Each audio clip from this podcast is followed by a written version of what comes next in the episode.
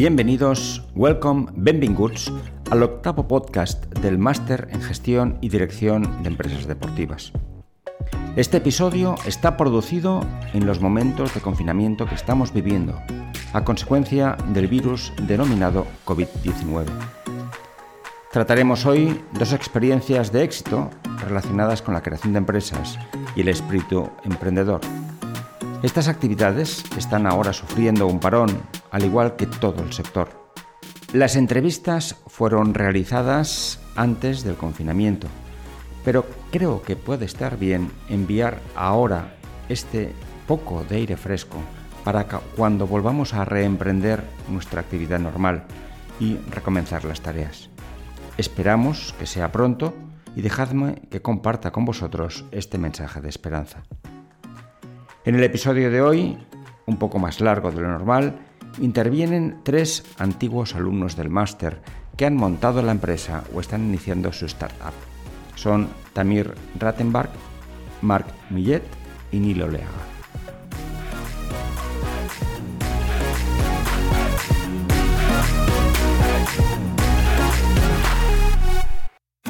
Tamir vino el año 2010 a cursar el máster desde Israel, donde había cursado Geografía y Estudios Medioambientales y ahora dirige, creo y dirige, una empresa llamada European Sports Events. Marc Millet es de Mataró, había estudiado Derecho en esta misma universidad, en la Universidad de Barcelona, y el año 2016 comenzó el máster y siempre tenido una fuerte relación con el sector y con el espíritu emprendedor. Finalmente, presentar a Nilo Leaga, que estudió INEF también en esta universidad y luego en el mismo año 2016 el máster, siempre ha tenido una fuerte vinculación con el mundo del deporte, ha sido entrenador de fútbol y durante un tiempo fue director técnico de una escuela de fútbol. Pero vamos a dejar que sean ellos quienes presenten sus empresas, qué es lo que hacen, en qué están comprometidos y dónde tienen la ilusión que esperemos que pronto puedan reemprender en cada una de ellas. Empezamos, por ejemplo, con Tamir. ¿Nos puedes decir qué es, a qué se dedica tu empresa, a qué se dedica European Sports Events? Trabajamos con, con gente, bueno, equipos de fútbol, de básquet sobre todo, de 12 a 18 años. Vienen aquí a hacer un stage eh, durante el año hacen, eh, vienen aquí, hacemos eh, turismo, lo de siempre, las Ramblas, Montjuic, Sagrada Familia. Y aparte vienen, juegan amistosos, entrenan con entrenadores españoles. ¿Y de qué países vienen? Vienen de muchos países. vinieron de, de, Australia, de Estados Unidos, de Indonesia, de Jordania, de Israel, de Noruega, de Suecia, Italia, Francia, Bélgica, Inglaterra, Irlanda. Eh, Estonia, Hungría, Rusia. Y hacemos eh, tres torneos importantes durante el año. Eh, uno de baloncesto para todas las edades, uno de fútbol, sub-14, sub-16 y otro torneo femenino importante de sub-18. Mark, Neil, vosotros tenéis, estáis empezando una startup Estáis ya en fase casi de, desarrollo del producto, habéis estado en Estados Unidos, habéis tenido becas, habéis tenido premios. ¿Qué, es lo que estáis haciendo? ¿Qué es lo que tenéis entre manos? Es un sistema de airbag que se integra en la parte de los cascos, principalmente ahora de bicicleta, aunque será extrapolable a todo tipo de verticales, que cuando tienes el accidente te protege el cuello y evita así la columna cervical. Todo hace un estudio de mercado donde hemos llegado a la conclusión de que estas lesiones son las graves más frecuentes en, la mayoría de deportes. Y nuestro primer producto, somos una empresa encaminada a la seguridad vial, y nuestro primer producto es, es, este, un, casco, un sistema de airbag que se pueda luego extrapolar la idea, no solo a bicicleta, sino también a esquí, moto, hípica, etc. Por otro lado, en el mundo digital en el que vivimos del Internet of Things, tenemos que aplicarlo también de algún modo y en este caso intentamos o hablamos eh, siempre de un casco conectado, de un casco que tenga, bueno, de una tecnología que tenga una aplicación que se conecte al dispositivo y, bueno, sea una manera de recoger datos y, para implementar medidas, mejoras en las medidas de seguridad vial, cuánto, dónde y cómo se mueven nuestros usuarios. Mark y Neil, ¿qué os ha llevado a crear esta empresa? ¿Cómo habéis comenzado? ¿Cómo os habéis lanzado al ruedo para ir buscar el dinero para ir a aprender a otros sitios, para iros a Estados Unidos, para lanzaros a esta aventura, porque habéis dejado otras actividades que teníais y ahora estáis dedicados full time a esta, nueva aventura, ¿no? a esta startup. ¿Cómo, cómo empezasteis? Todo nació de, de, un familiar mío, mi padre, que fue el inventor del, de un producto similar de hace 12 años. Entonces yo de pequeño en casa ya, ya vi un poco todo el mundo de emprendimiento y, me gustaba mucho y hablaba con mi padre eh, entonces, mm, el proyecto de mi padre desgraciadamente fracasó y estuvo en stand-by unos 7-8 años. Y yo siempre he dado muchas vueltas en casa de cómo podía hacer cosas, hacer yo mi propio negocio, etcétera. Y tuve la suerte de hacer el máster y en el trabajo final de máster vi la oportunidad de aprovecharlo para intentar iniciarlo. Y, ahí empezó todo. Ahí contacté con Neil y, y, lo que era una idea muy prematura, pues con la ayuda de muchísima gente, empezó siendo algo y hemos ido avanzando, hemos ido avanzando así. ¿Y tú, por alusiones? Sí, por, mi parte, realmente, hasta que llegué al máster no me había nunca, seguramente, imaginado una situación en la que yo eh, emprendiera, ¿no? A crear una empresa. Siempre me había imaginado en el en, lo normal, digamos, ¿no? De trabajar, acabas los estudios y trabajas en una empresa. Pero llego al máster, eh, lo hago. La verdad es que, bueno, cambio un poco de temática de donde venía yo, que era Inés, y era todo más uh, temática deporte, deporte, deporte, a, a, temas más administrativos, más de empresa. Conozco a Marc, Marc me plantea la idea, Marc hace el trabajo y, bueno, digamos que me engancha, ¿no? Eh, el, el proyecto y a raíz de aquí empezamos muy bien sin saber por dónde tirar y bueno, esto lo explicaremos poco a poco. El primer año siempre decimos que es un año de absolutamente de formación, de saber en qué mundo te vas a mover, eh, cómo, cómo, es este ecosistema, que, a quién tienes que ir, dónde, qué puertas tienes que ir a picar. Y lo primero que tienes que hacer de todo es, es formarte para luego yo tener eh, cierta autonomía para, para llevar tu empresa, ¿no? que es tuya. Y Tamir, volviendo a ti, ¿Cómo empezaste tú? ¿Cómo te lanzaste? ¿Cuál fue el bicho que te picó para lanzarte a una empresa de la que ya llevas pues más de seis años? Bueno, la empresa, bueno, todo empezó por eh, casualidad. Yo nunca he sido un emprendedor. Vengo de también, mi familia no es una familia de emprendedores. Mi padre era un, un trabajador normal, mi, padre, mi madre también. Yo empecé el máster y al acabar el, el, año tuvimos que hacer prácticas en empresas. Algunas empresas me han llamado. Eh, al final me di cuenta que, que nadie me, me coge.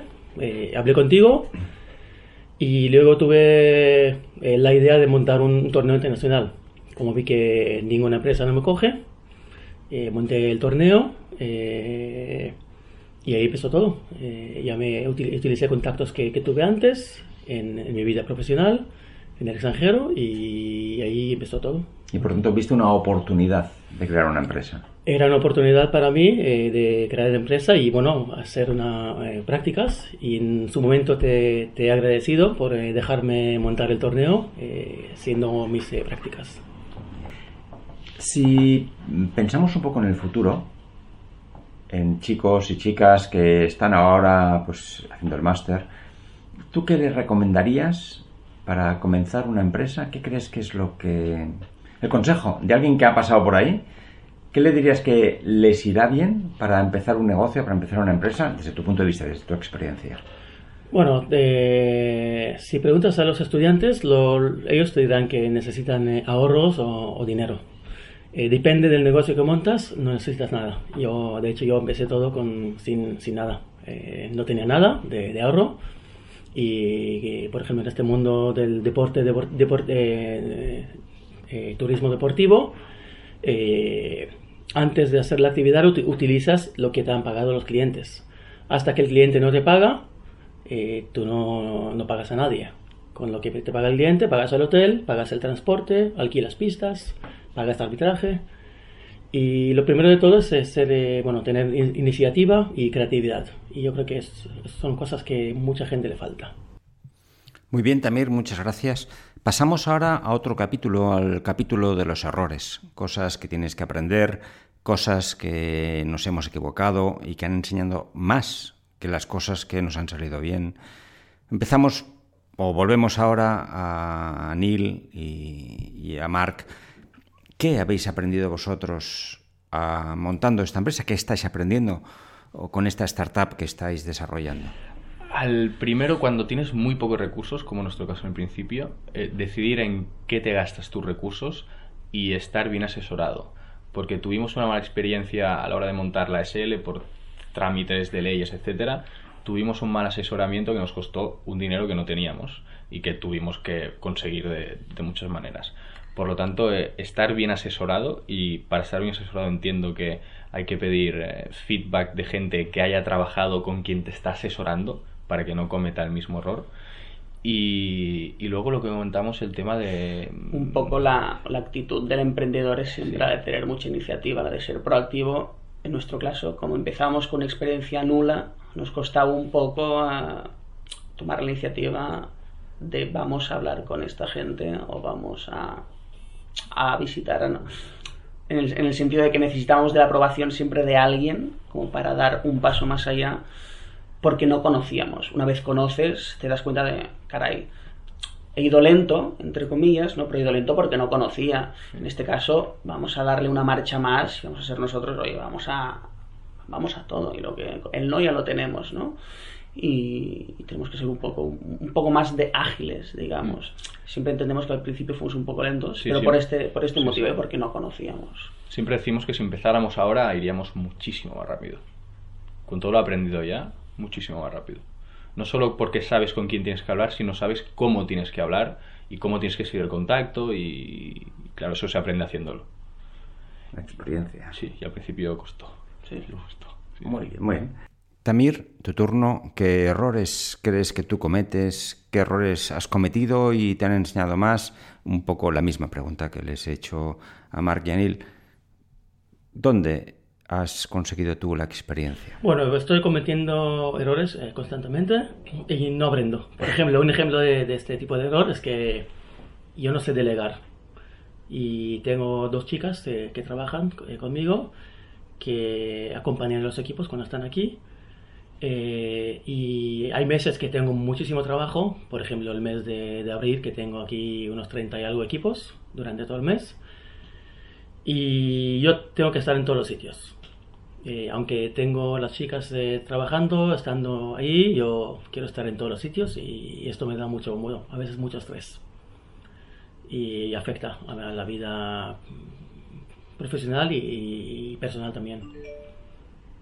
Y es un error que, entiendo que no, no, debe ser así, pero sigo, lo sigo haciendo. Y otro error que, que estoy cometiendo es que siempre digo lo que pienso y a veces cuando trabajas con gente depende Pero eso no tiene por qué ser un error. es decir, lo que eh, piensas. Bueno, no siempre. Y a veces eh, tengo conflictos. Eh, para mí un, cliente es sagrado. El cliente me da de comer, me da de comer a mi familia y, y a veces hay que saber cómo, cómo tratar al cliente. yo intento hacer todo lo posible, lo máximo, pero a veces los clientes no se comportan bien y, y dices lo que, lo que piensas. A veces hay que saber eh, mantener la boca cerrada. Volviendo a Evix, Mar, Neil, vosotros habéis comenzado una empresa y además con fabricación y desarrollo de producto desde cero y seguro que habéis tenido que aprender, aprender muchas cosas que ni soñabais que teníais que aprender, desde cosas de ingeniería a normativas, a pasar las diversas aprobaciones para que las entidades públicas te puedan aprobar. En fin, un sinfín de cosas que, ni sonabais. ¿Qué es lo que pensáis con esta experiencia que estáis viviendo y que habéis vivido, porque ya lleváis dos años con el proyecto, o año y pico?